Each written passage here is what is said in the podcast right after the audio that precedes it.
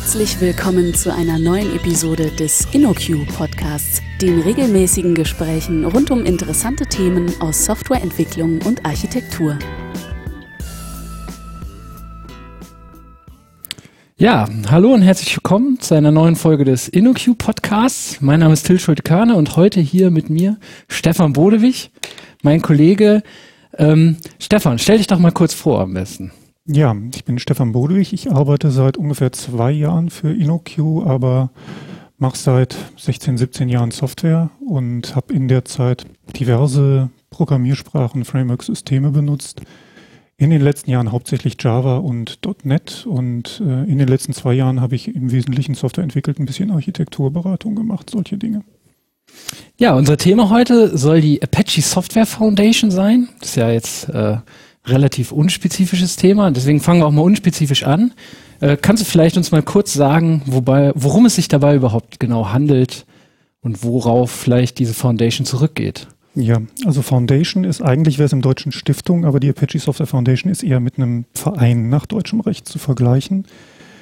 Dieser Verein ist nach amerikanischem Recht konstituiert und will Open Source Software produzieren für die Öffentlichkeit, um Gutes zu tun. Das ist so Sinn und Zweck des Vereins und hat sich dafür Regeln gegeben. Entstanden ist das Ganze Mitte der 90er Jahre eigentlich aus einer Gruppe von Softwareentwicklern, die an dem Webserver der NCSA gearbeitet haben, ein paar Patches hatten für diesen Webserver. Und ähm, der wurde dann nicht weiterentwickelt, sodass sie sich selbstständig gemacht haben. Das war dann die Apache Group. Dieser Webserver hat sich verbreitet, viele Leute haben ihn eingesetzt und dann ist, glaube ich, IBM gekommen und wollte das in kommerziellen, Produkte, in kommerziellen Produkten einsetzen und ähm, hat dann so ein bisschen nachgeholfen, dass das Ganze auf vernünftige juristische ähm, Beine gestellt wurde. Dann ist dieser Verein gegründet worden, durchaus mit Unterstützung vom Legal Department von IBM. Und es gibt dann eben jetzt einen eingetragenen Verein mit einem Board of Directors und äh, großen Bylaws, also mit einer, weiß ich nicht, wie würde es im deutschen Verein heißen, irgendeiner Satzung, die diese Stiftung halt hat, in der drin steht, wir schaffen Open Source Software für die Öffentlichkeit und wollen Gutes tun und sind damit steuerlich begünstigt. Spendenquittungen können ausgestellt werden, sowas. Ja. Ähm, der Name geht ja tatsächlich darauf zurück, Apache, also ein gepatchter Webserver, Apache Webserver. Ich bin damals nicht dabei gewesen, aber nach allem, was ich weiß, ist das ein Gerücht. Ein Gerücht, das schön klingt, also kann man sich gut vorstellen, dass das so der Name gewesen ist, aber eigentlich ist ursprünglich, Roy Fielding hat es irgendwann mal auf einer Mailingliste geschrieben, ursprünglich war es einfach nur der Name, weil er gut klang. Apache klang vernünftig und diese Legende ist dann eigentlich erst im Nachhinein entstanden, soweit ich das weiß. Ja. Ähm, es gibt ja jetzt mittlerweile deutlich mehr als nur den einen Webserver, den die meisten wahrscheinlich immer noch damit verbinden. Äh, mittlerweile gibt es eine ganze Reihe sehr großer Projekte teilweise unter diesem Dach. Äh, kannst du vielleicht einfach mal ein paar in den Raum werfen und vielleicht kurz sagen, was es ist? Ja, also der Webserver ist sicherlich das Flaggschiff nach wie vor, auch das, was man mit dem Namen verbindet. Ähm, es ist halt der Apache oft auch. Ähm, dann sind es eben Projekte, gerade im, im äh, Java-Ökosystem gibt es eine ganze Menge von Projekten. Ähm, Hadoop ist sicherlich eins, das äh, im ganzen Big Data-Hype äh, immer wieder auftaucht. Lucene ist sicherlich nicht wegzudenken aus dem ganzen Bereich von Suche. Man hat die Build-Tools wie Maven und Ant und Builder, äh, also gleich drei Stück. Web-Frameworks, ich glaube fünf oder sechs oder sieben alleine für die Java-Ecke. Ähm, es ist ziemlich Java-lastig, aber ähm, nicht ausschließlich in dieser Richtung aufgestellt. Es gibt ein paar .NET-Projekte, es gibt sicherlich einiges, was im Python-Bereich passiert. Es gibt CouchDB, was in, in Erlang äh, im Wesentlichen gebaut ist. Also es ist schon eine relativ große Bandbreite, die da abgedeckt ist. Aber schon so, dass vieles, vieles im Serverbereich ist, bis dann eben vor zwei Jahren OpenOffice inzwischen ja auch ein Apache-Projekt mhm. geworden ist. Also ist eine extrem große Bandbreite. Ist das vielleicht dann noch der Unterschied zu, zu anderen Software Foundations, wie wie der Eclipse Software Foundation zum Beispiel, die ja doch sich relativ stark auf eine bestimmte, ich sag mal, Plattform spezialisieren? Technisch Oder? wahrscheinlich ist da so ein Unterschied, dass die Eclipse Foundation eher ihr Kernprodukt hat, um das herum weitere Produkte gebaut werden. Aber ich glaube, da gibt es auch Projekte, die nicht zwingend direkt mit der Eclipse-Plattform zusammenhängen.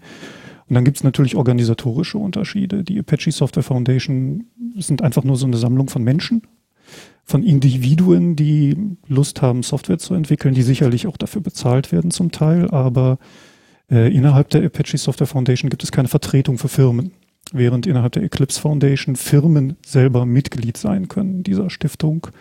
Bei Und euch sind es vor allem dann Sponsoren, ne? Also ich Richtig. meine, die Platin-Sponsoren sind Google, Microsoft und wahrscheinlich IBM oder sowas. Die aber außer, dass sie Geld geben, keinerlei Einfluss auf die Entwicklung haben, während ähm, bei Eclipse ein Member durchaus auch sagen kann, wir nehmen jetzt folgendes Projekt auf oder nehmen ein folgendes, irgendein Projekt nicht auf aus unspezifischen Gründen. politischen und Zweifel. Und ähm, solche ähm, Entscheidungen werden innerhalb der Apache Software Foundation auch nicht vom Board getroffen, sondern das sind ähm, Entscheidungsprozesse, die von den Leuten getragen werden, die wirklich die Arbeit tun. Auch das ist, glaube ich, ein Unterschied zur Eclipse Das nennt sich nicht demokratisches Prinzip, sondern mediokratisch? Meritokratisch. Meritokratisch, okay. Meriten. Also der Ruhm, den man sich erworben hat. Okay. Je mehr Ruhm man sich erworben hat, desto mehr Entscheidungsbefugnisse bekommt man. Und Wobei wie auch das bekommt man Ruhm? Ist das ein formalisierter Prozess oder Ja, schon in so einem gewissen Umfang. Also wenn man anfängt, an einem Projekt teilzunehmen, dann wird das daran bestehen, dass man auf irgendeiner Mailingliste sich subscribt und Fragen stellt. Vielleicht findet man Fehler und öffnet irgendwelche Bug-Tickets und äh, möglicherweise ist man in der Lage, diesen Fehler selber zu beheben. Dann wird man ein Patch zur Verfügung stellen. Und wenn man das oft genug gemacht hat, dann passiert es mehr oder weniger zwangsläufig, dass einem das Schreibrecht auf dem Verzeichnisbaum angeboten wird. Das ist dann der Committer, Commit-Recht hat, so wie das halt in äh, Source Code Management Systemen heißt, wenn man schreiben darf. Und ähm, dann gibt es darüber noch ein paar Ebenen, die eben weitergehen, die jeweils von den Leuten, die diese Ebene schon erklommen haben, gewählt werden. Das klingt jetzt furchtbar. Also oberhalb des Committers gibt es für jedes Projekt gibt's ein Project Management Committee. Das besteht aus allen Leuten, die Committer sind und bereits lange genug dabei sind.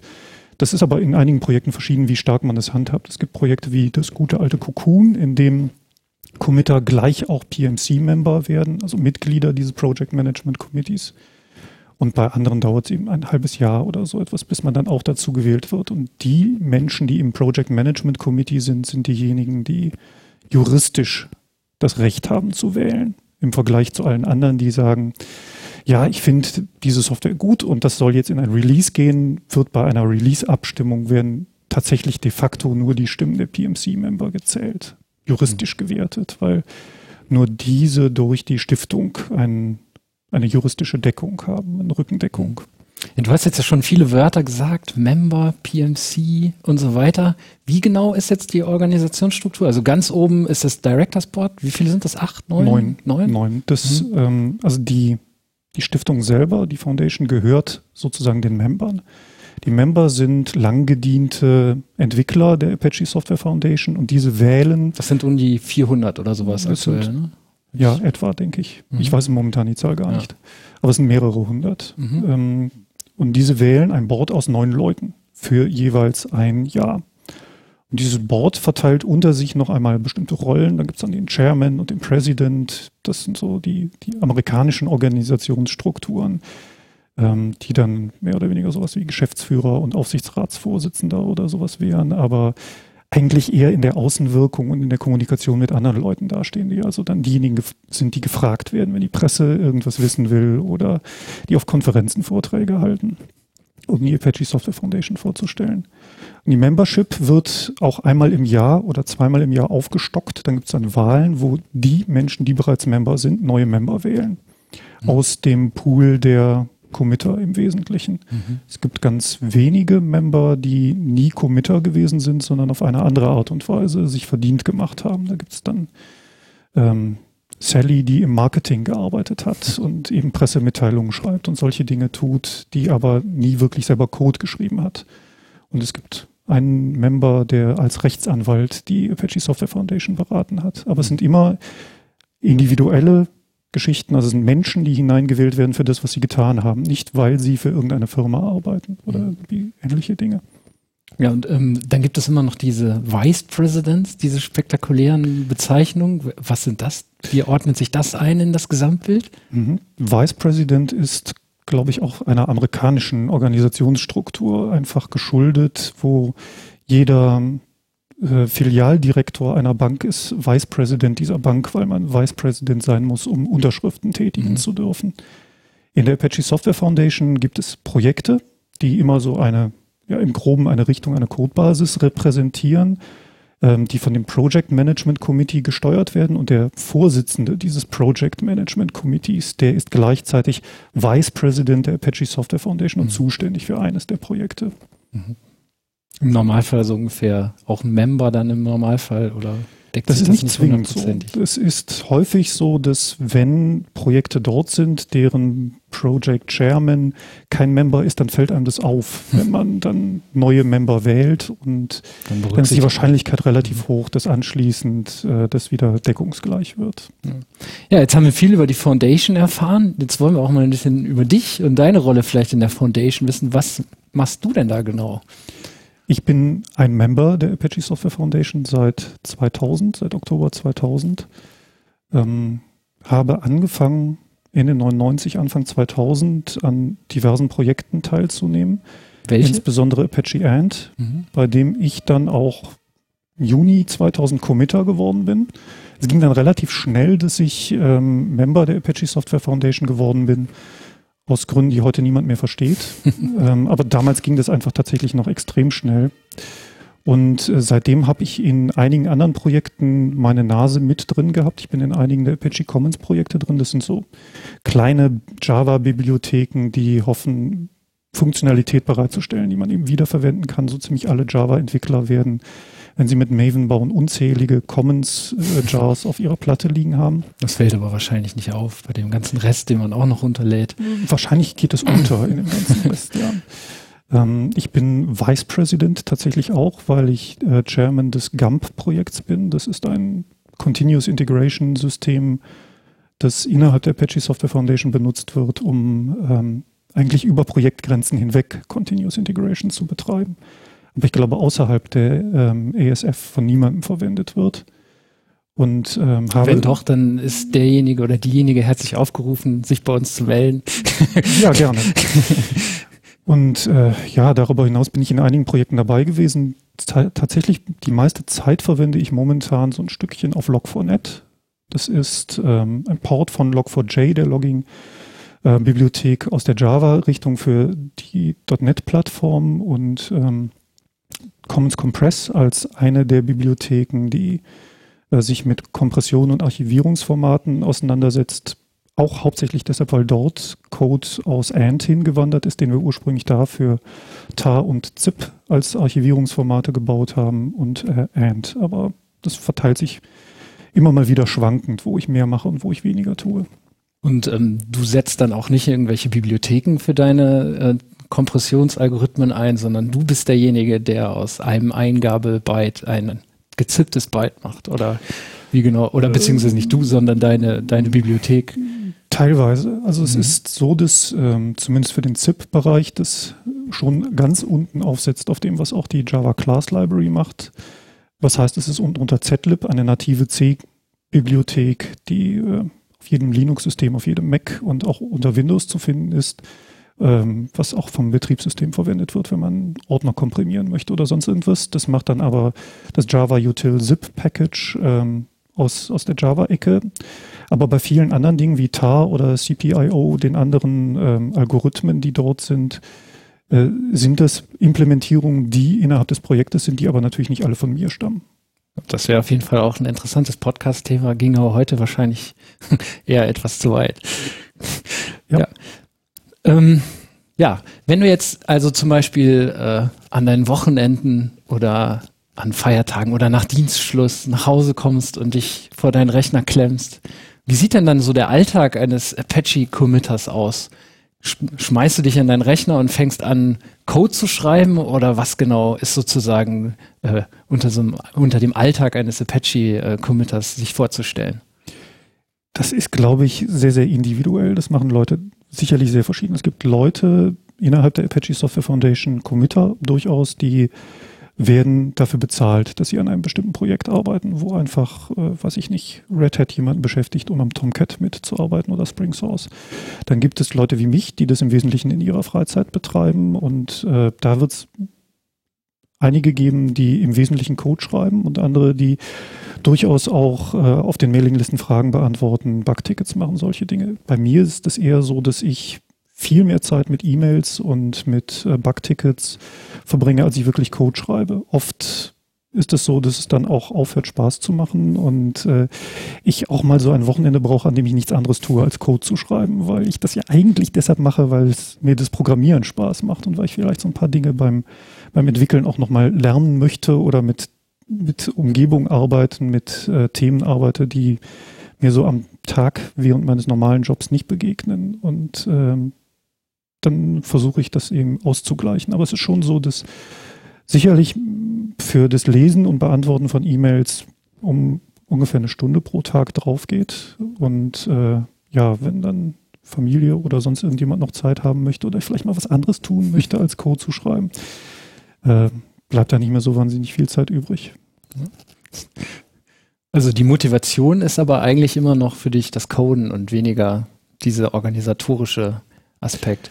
Das Organisatorische ist äh, im Wesentlichen Randgeräusch, eigentlich. Aber ihr müsst ja, ihr müsst ja eigentlich auch Positionen haben oder Mitglieder haben, die, ähm, die sich sehr um dieses organisatorische Thema kümmern, weil ihr eben auch zum Beispiel äh, wahrscheinlich auch mit Rechtsstreitigkeiten teilweise konfrontiert seid und ähnlichem. Und wenn ihr halt einen komplett Ehren, ist es dann so, dass ihr eine ehrenamtliche Anwaltsgilde quasi zum Beispiel habt, ähm, also zum einen beschäftigt die Apache Software Foundation sogar ein paar Leute. Das mhm. sind im Wesentlichen ähm, Menschen, die das Operating machen, also Systemadministratoren, die dafür sorgen, dass die Server laufen und regelmäßig laufen. Da kann man sich nicht nur auf Freiwillige äh, beschränken, weil dann im Zweifel sonntags nachts niemand da wäre, der sich um irgendeinen Rechner kümmern kann.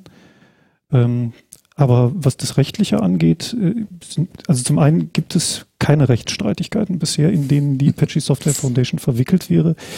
Das ist auf, der, an, auf einer gewissen Ebene wäre das auch nicht unbedingt eine gute Publicity, wenn man die Apache Software Foundation verklagt. Ähm, und das, das ist Aufgabe des Boards, diese juristischen Dinge zu tun. Und es gibt dann ein Legal Management Committee oder sowas ähnliches, wo auch äh, mehrere Rechtsanwälte mit auf einer Mailingliste sind, weil alle Kommunikation innerhalb der Apache Software Foundation per E-Mail äh, erfolgt, ähm, die dann sich oft, wie das bei Rechtsanwälten der Fall ist, nicht anders als bei Softwareentwicklern auch nicht einig sind, äh, das, wie denn irgendwas zu bewerten ist. Aber es ist schon tatsächlich Pro Bono-Beratung, die da stattfindet. Also kostenlos. Wenn es denn notwendig würde, würden sicherlich auch Anwälte bezahlt werden. Da würden wahrscheinlich dann noch andere Organisationen, äh, Organisationen zur Hilfe springen und ähnliches.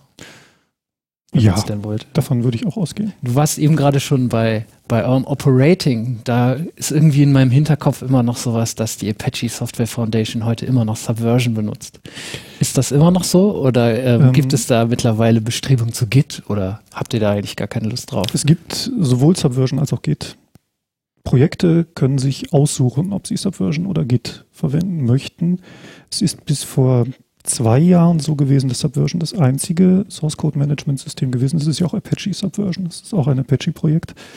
Äh, insofern essen wir da unser, unser eigenes äh, Hundefutter.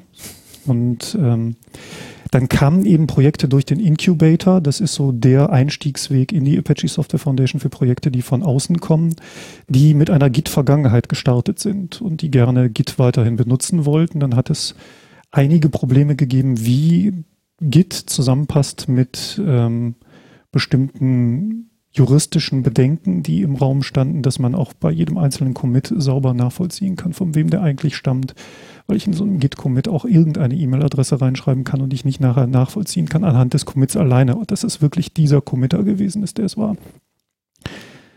Ähm, aber diese Probleme sind alle ausgeräumt und es gibt ein Git at Apache und es gibt auch GitHub Mirror, über die durchaus auch Pull-Requests reinkommen für mhm. Projekte. Also es öffnet sich so ein wenig auch in die Entwicklungsrichtung, die also GitHub. Wenn ich jetzt an deiner Commons-Implementierung äh, mitwirken wollen würde, dann gäbe es dafür ein entsprechendes GitHub-Repository, wo ich meine Issues einstellen könnte und meine Pull-Requests oder könntest allerdings eher wäre es, schicken? Äh, schöner, du würdest ein Jira-Ticket öffnen, weil das der offizielle Issue-Tracker dafür ist.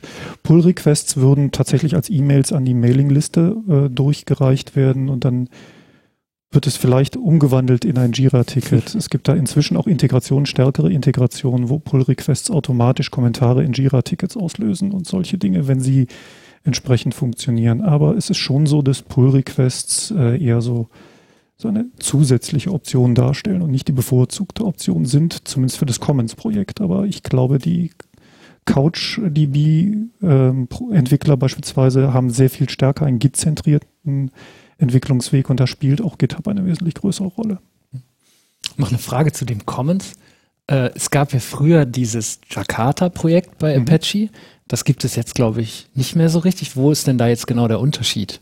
Also das Jakarta-Projekt war 2000 das Projekt, das gegründet worden ist, im Wesentlichen um Tomcat aufzunehmen. Tomcat ist die Referenzimplementierung für die Servlet-Spezifikation gewesen von Sun und ist der Apache Software Foundation gespendet worden.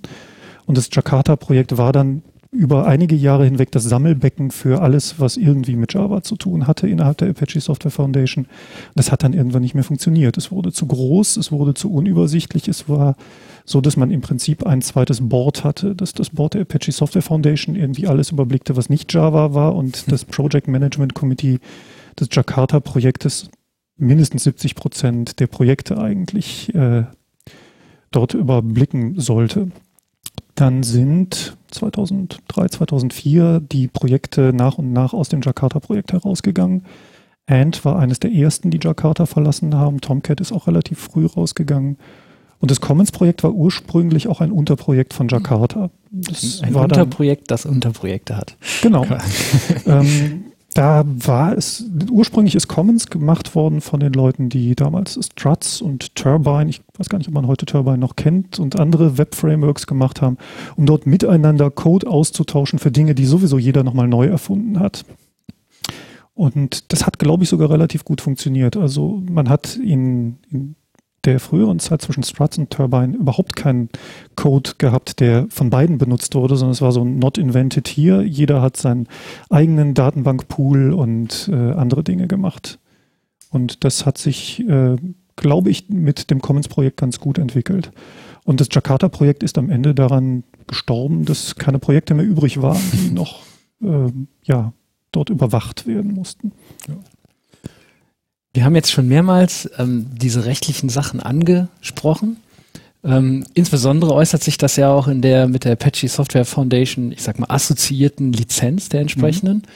Äh, kannst du uns vielleicht dazu auch ein paar Details sagen? Also was kennzeichnet die Lizenz und was, was unterscheidet sie zum Beispiel von einer GPL oder einer MIT-License? Wobei MIT und GPL natürlich die beiden Extreme sind, um es damit zu vergleichen. Ähm, die ursprüngliche Lizenz, die die Apache Software Foundation benutzt hat, ist ähm, eigentlich eine BSD-Lizenz gewesen. BSD ist im Wesentlichen die MIT-Lizenz, die sagt, nimm meinen Code, mach damit, was du magst, aber verklag mich nicht, wenn irgendwas kaputt sein sollte. Und die BSD-Lizenz hat dem noch so, so ein paar Klauseln hinzugefügt, die sagen, und wenn du meinen Code benutzt, dann wäre es schön, wenn du darauf hinweist, dass du das machst.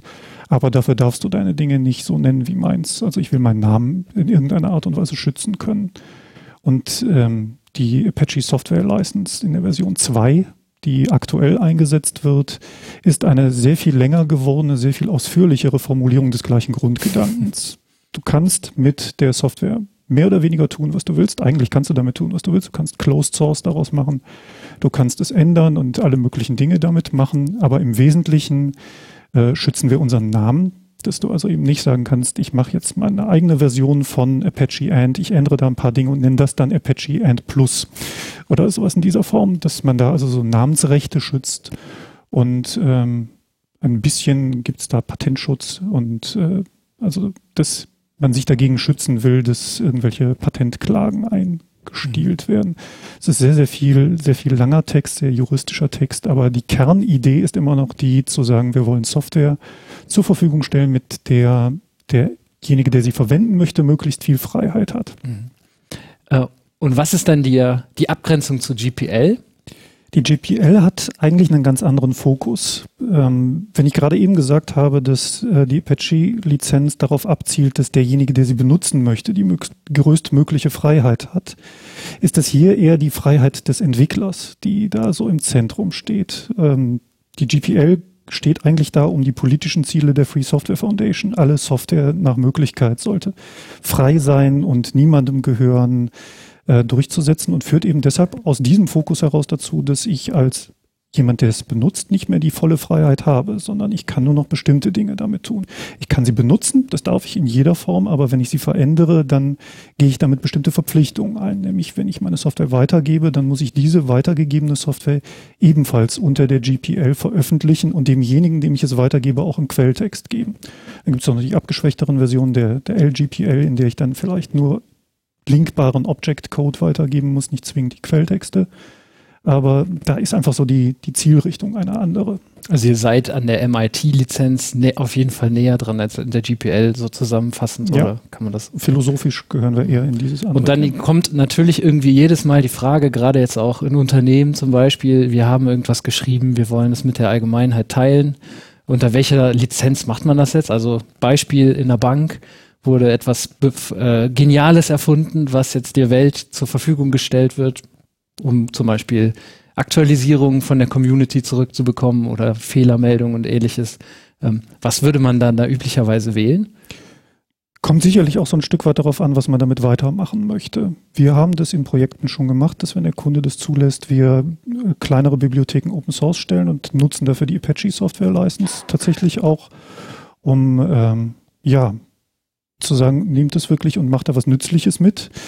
Aber wenn ich da möglicherweise in einem gewissen Umfang auch eine, eine ganz wichtige Kernkomponente meiner Firma drin sehe, von der ich Angst habe, dass Mitbewerber, die das nutzen könnten, um dann äh, mich aus dem Markt zu drängen, dann ist vielleicht die GPL die näherliegende äh, Lizenz. Dann würdest du es wahrscheinlich eh nicht open source, oder? Möglicherweise nicht, aber das ist durchaus einer der Gründe, warum OpenJDK unter der GPL daherkommt, um auf diese Art und Weise erzwingen zu können, dass niemand ein mhm. Java herausbringen kann auf ah, Basis okay. von OpenJDK, das aber closed source ausmacht. Ja. Damit Oracle, ursprünglich Sun, jetzt Oracle halt durchsetzen kann, dass äh, auch diese davon abstammenden Implementierungen wiederum unter der GPL veröffentlicht werden müssen. Es sei denn, man schließt andere Lizenzabkommen mit Oracle. Denkst du denn, dass wenn man zum Beispiel jetzt ein großes Projekt hat, was vielleicht auch schon auf der Apache-License angesiedelt ist, dass es sinnvoll wäre, dann auch zu überlegen, irgendwann zur Apache Software Foundation zu gehen mit dem Projekt und es unter diesem Dach weiter zu betreuen? Also wann würdest du das jemandem empfehlen? Ähm, die Apache Software Foundation ist ja nicht wirklich nur die Lizenz, sondern sie ist auch in gewisser Art und Weise ein, ein Modell dafür, wie man Software entwickelt, wie eine Community, die sich um so ein Projekt gebaut, gebildet hat, wie die die Software entwickelt. Und äh, das mag nicht für jedes Projekt passend sein. Wenn ich ein Apache Software lizenziertes Projekt habe, das eindeutig von einer Firma dominiert wird, Spring, das Spring Framework, das von Spring Source dominiert wird, dann wäre das nicht passend für die Apache Software Foundation, weil dort äh, sehr viel wichtiger ist, dass alle, die an diesem Projekt mitwirken, das gleiche Mitspracherecht haben und ganz im Gegenteil, Dominanz einer Firma eher negativ wäre. Denn ähm, da ist eben die wichtige Ausrichtung zu sagen, die Software soll das überleben können, wenn eine Firma kein Interesse mehr daran hat. Hat es denn schon mal gegeben, dass eine Firma Dominanz äh, in einem Projekt ausgeübt hat oder es versucht hat? Und was ist dann passiert? Das, was durchaus gelegentlich passiert, ist, dass ähm, eine Firma nach und nach alle Committer einstellt. Dagegen kann man sich nicht wehren. Mhm. Äh, das ist bei Lucene beispielsweise eine Zeit lang so gewesen, dass äh, beinahe alle Kerncommitter innerhalb der gleichen Firma gearbeitet haben da wird dann schon mit Argusaugen darauf geachtet, dass dort nicht die Firma ihre eigenen Interessen gegen die Interessen anderer mhm. äh, Contributor durchsetzt.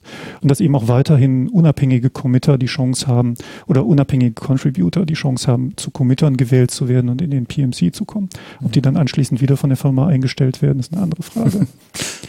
ja, wenn ich jetzt zum Beispiel am Wochenende ein geniales Open Source Tool gebaut habe, und jetzt der Meinung bin, das sollte ich dringend mal äh, unter dem Dach der, der ASF veröffentlichen, warum auch immer, wegen der wegen dem Rechtsschutz, wegen äh, dem Ansehen oder weil ich es einfach der Welt zur Verfügung stellen will. Wie würde ich das dann genau machen?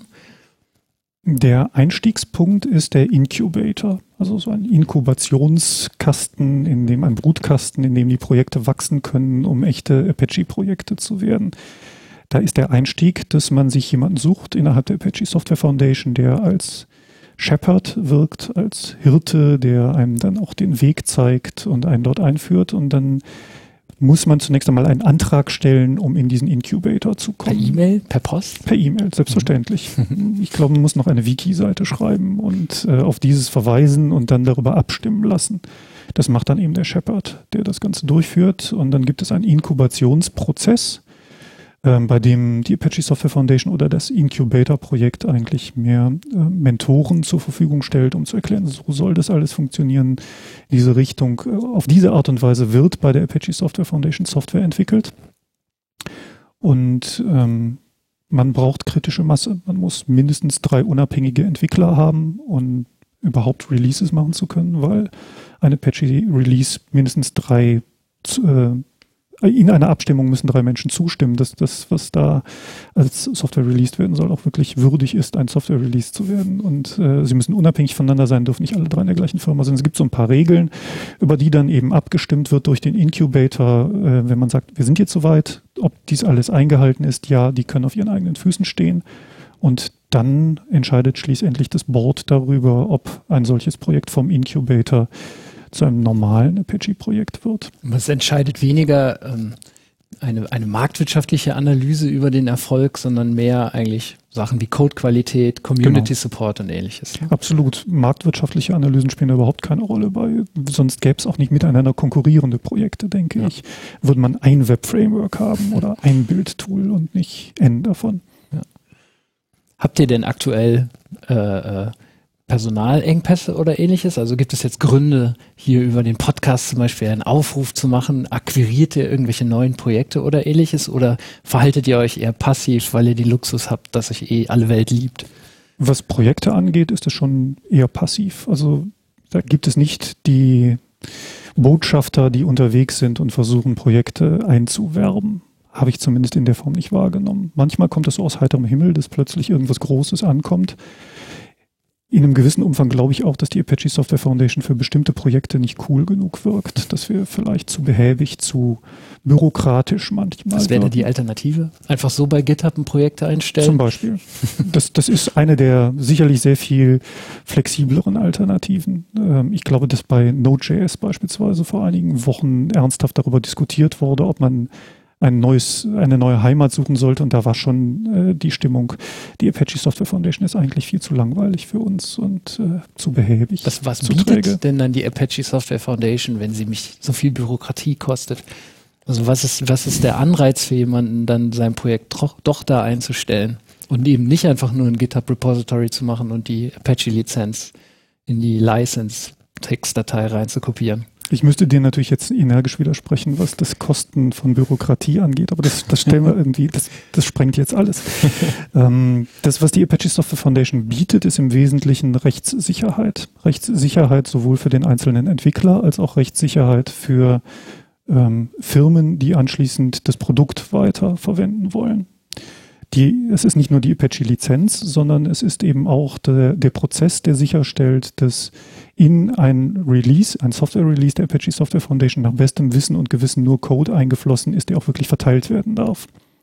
Und auf der anderen Seite für den einzelnen Entwickler äh, habe ich die Sicherheit, dass wenn jemand glaubt, ich hätte gegen sein Patent verstoßen mit meiner Software, dann wird er nicht mich als individuellen ähm, Contributor verklagen, sondern er verklagt die Apache Software Foundation. Was er lieber lässt.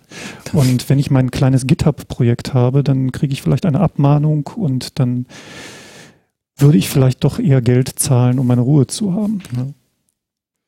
Ganz grundsätzlich als Arbeitgeber, wenn man einen Apache Software Member beschäftigt oder ein, ein Committer bei der Apache Software Foundation beschäftigt, was könnte man als Arbeitgeber denn üblicherweise tun, um das zu unterstützen, in welcher Form auch immer? Zeit. Zeit ist immer so ein wichtiger Faktor. Ich habe ja eben schon gesagt, dass ich mehrere Stunden am Tag E-Mails lese und beantworte solche Dinge. Also durchaus den, den Raum zu lassen, dass, äh, dass man auch so zwischendrin mal seine Mails beantworten kann. Ähm, Ansonsten gibt es sicherlich immer die Möglichkeit, äh, wenn sich das im Projektalltag, wenn es passt, zu sagen, okay, wir brauchen hier so ein Feature, du kannst nochmal richtig Zeit investieren in ein bestimmtes Feature, dass du da einer Bibliothek, die wir ohnehin verwenden, hinzufügst oder irgendwas in der Form. Aber auch das ist wieder eigentlich im Wesentlichen Zeit zur Verfügung zu stellen. Ja. Ich bin dann soweit durch, glaube ich, mit den Sachen, die mir so einfallen. Hast du vielleicht noch ein paar abschließende Worte zu dem Thema? Ich möchte natürlich dann jetzt die Gelegenheit nutzen, ähm, Leute einzuladen, mitzumachen bei Projekten. Nicht unbedingt Projekte zu akquirieren für die Apache Software Foundation, sondern Leute dazu einzuladen, ähm, selber teilzunehmen an Open Source Projekten, weil es Spaß macht und äh, weil man dabei Dinge lernen kann und nicht nur so den einen einzelnen kleinen Bug fixen kann, der einem gerade im Weg steht, sondern durchaus auch die Möglichkeit hat, äh, zu beeinflussen, in welche Richtung was weitergeht. Vielleicht dafür zu sorgen, dass die ein oder andere Schnittstelle in irgendeiner Bibliothek, die man benutzt, schöner wird und nützlicher wird. Und wenn man da nicht mitmacht, kann man es nicht beeinflussen. Schöne letzte Worte. Vielen Dank, Stefan. Gerne. Vielen Dank für das Herunterladen und Anhören des InnoQ Podcasts. Mehr Episoden und weitere Informationen finden Sie unter innoq.com/podcast. Wir freuen uns über Feedback, sei es Kritik, Lob oder Vorschläge für zukünftige Episoden, per E-Mail an podcast@innoq.com oder als Kommentar auf der Website.